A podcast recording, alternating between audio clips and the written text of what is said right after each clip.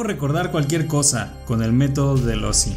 Según Cicerón, el retórico romano, la técnica de memorización espacial conocida como método de Lossi, lugares en latín, fue descubierta por un poeta lírico y sabio griego llamado Simónides de Ceos. Cicerón narra que Simónides asistió a un banquete para representar un poema en honor del anfitrión. Poco después de haber representado el poema fue llamado al exterior, y mientras salía, el techo del salón en donde se celebraba el banquete de pronto se colapsó, causando la muerte del resto de los invitados. Algunos cuerpos estaban tan destrozados que no era posible reconocerlos, lo que representaba un gran problema, ya que era necesario identificarlos para que se pudieran llevar a cabo las debidas ceremonias fúnebres. Sin embargo, Simónides pudo identificar a los muertos dibujando en su memoria visual en qué lugar se había sentado cada uno de los invitados en torno a la mesa del banquete.